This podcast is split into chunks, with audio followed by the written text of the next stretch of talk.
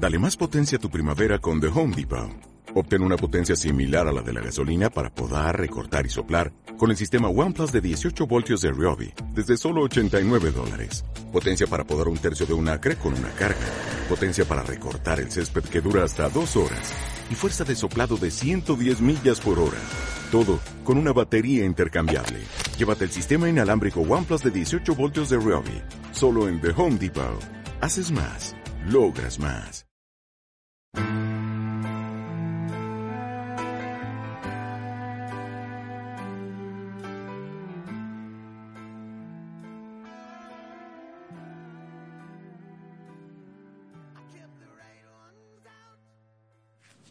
Bienvenidos a una nueva charla en Rayuela con Violén Fapúpulo. Hola Violén. Hola Alejandra. Mi nombre es Alejandra Quevedo.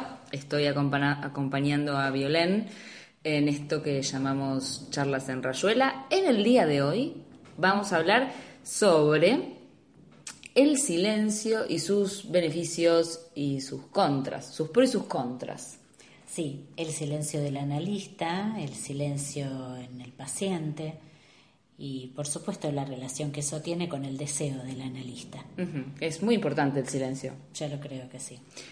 Bien, antes de arrancar con nuestra charla, vamos a comentarles qué es esto. Este podcast es eh, algo que hacemos Violén y yo con, con la intención de que ustedes puedan escucharnos y compartirnos sus preguntas.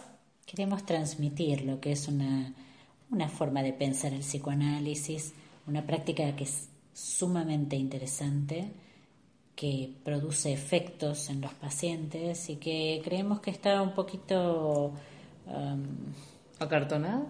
Acartonada por algunos, eh, despreciada por otros y que realmente es creo que una de las herramientas que surge en el siglo XX y que llega al siglo XXI revalorizada por muchos. Bien, queremos romper quizás desde nuestro humilde lugar con aquellas cosas que, que eh, se plantean del psicoanálisis como muy distantes y, por eso esta charla, ¿no? Por eso la, la modalidad de charla. Los invitamos a compartir si les parece que está bueno y lo quiere y quieren compartirlo para que alguien más lo escuche. Y también los invitamos a dejar eh, sus mensajes en nuestras redes sociales, Rayuelas Lacañanas, tanto en Facebook como en Instagram. Dicho esto, empezamos. Violen, sí. ¿hasta dónde el silencio es beneficioso? Bueno, lo primero que vamos a decir es que había toda una corriente dentro del psicoanálisis que decía que cuando un paciente llegaba, el analista no tenía que ser muy cálido y menos aún hablar. Había que escuchar. Mm. Y este privilegio de la escucha, que por supuesto lo es, se confundía con una versión imaginaria del silencio. Ah, no, no se le podía hablar al paciente, ¿no? Como que solamente era escuchar esa cadena significante, es decir, ese, esa línea larga que el paciente va desarrollando, pasando por distintos temas. Creo que de ahí surge uno de los mitos de, que se supone que, el, que el analista es silencioso, mudo y te mira con cara de póker un horror, un horror, porque, a ver, cuando Freud habla de la posición del analista como aquel muerto del bridge, eh, para los que juegan bridge saben que no se trata de una posición, um, ¿cómo diría?, donde la cara no tiene ninguna expresión pero sí un contenido ¿Cuál es indescifrable. Es un juego muy tradicional. ¿Cuál es el bridge? Porque qué sé yo. es un juego muy tradicional entre la gente grande. Eh, es, muy, difícil. claro, exactamente. es muy difícil. Es muy difícil de jugar. Bueno, lo, que importa, claro, sí, es, eh, digamos, nos llevaría como bastante tiempo. Es un juego muy complejo y que tiene muchas variables. No es casual eh, que Freud eligiera ese juego. Em, lo cierto es que la idea del, del muerto, en el bridge, es justamente aquel que, que puede eh, ser ocupado, esa función, por distintos personajes, ¿sí? Cualquiera puede ser el muerto. Cualquiera puede ser el muerto.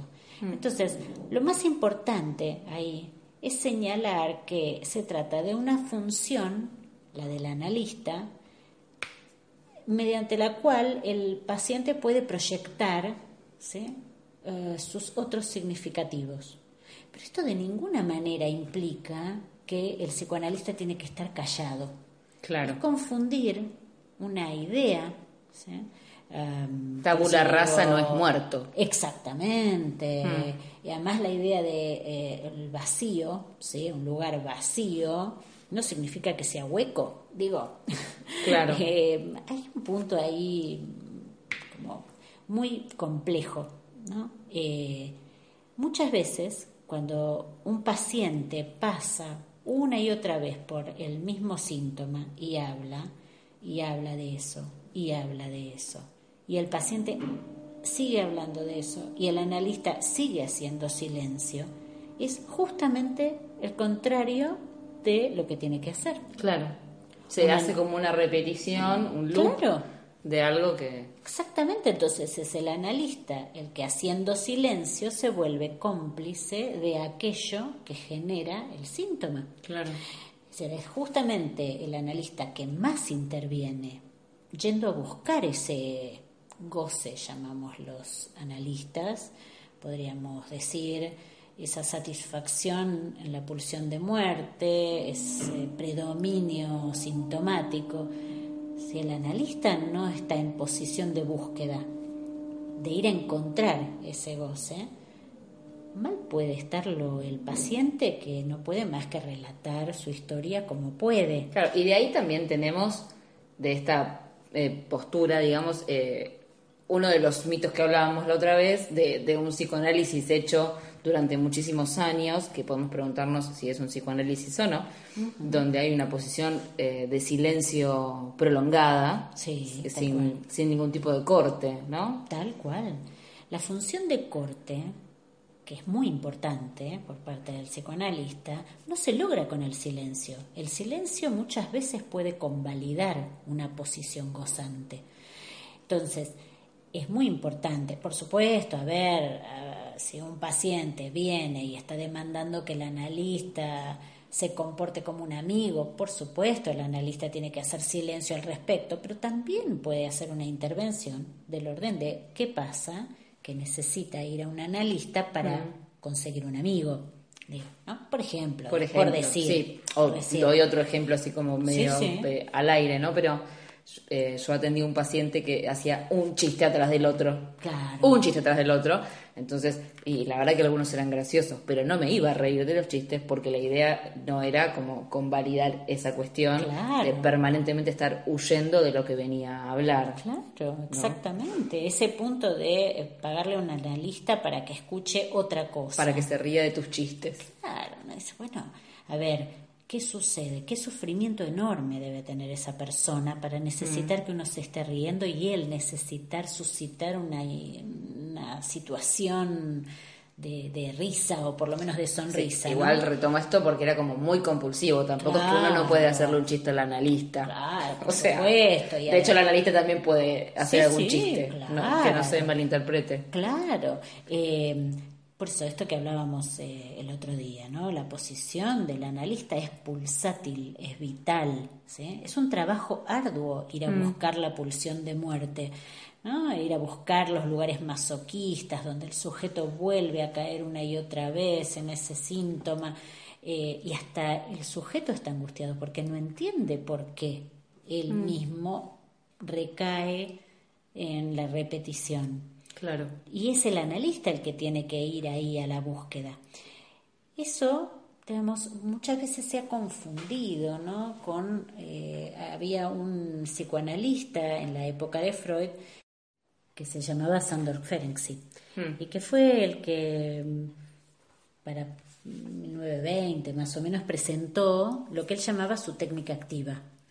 Y es muy interesante cuando uno lee los casos, porque en realidad son casos que apuntan directamente a trabajar sobre el goce, prohibiendo en algunos casos o estimulando algo. ¿no?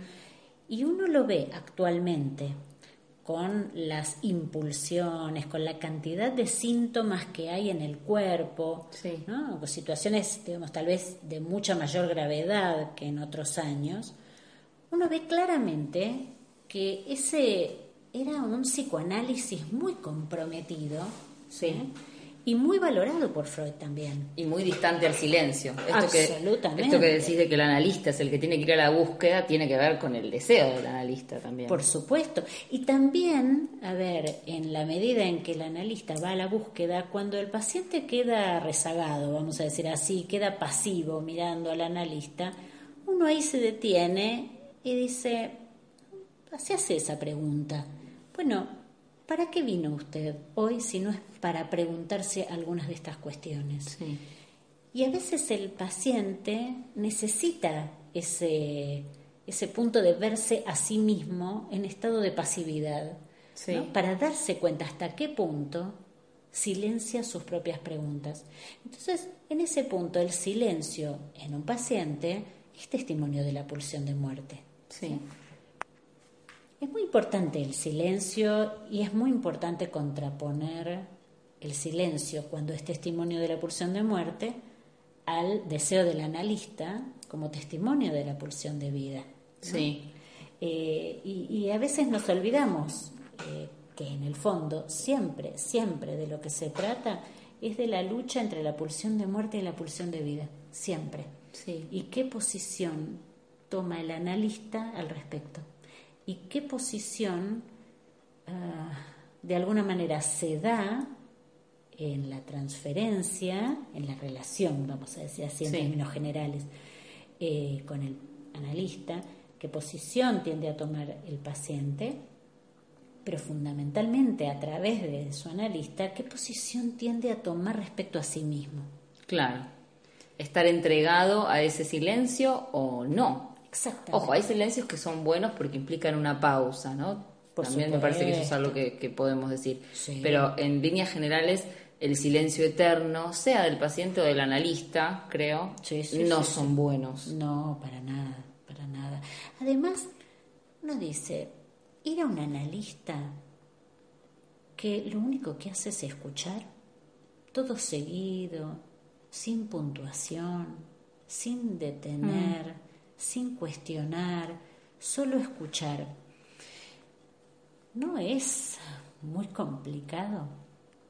porque mm, una escucha que no se detiene es un silencio legitimado.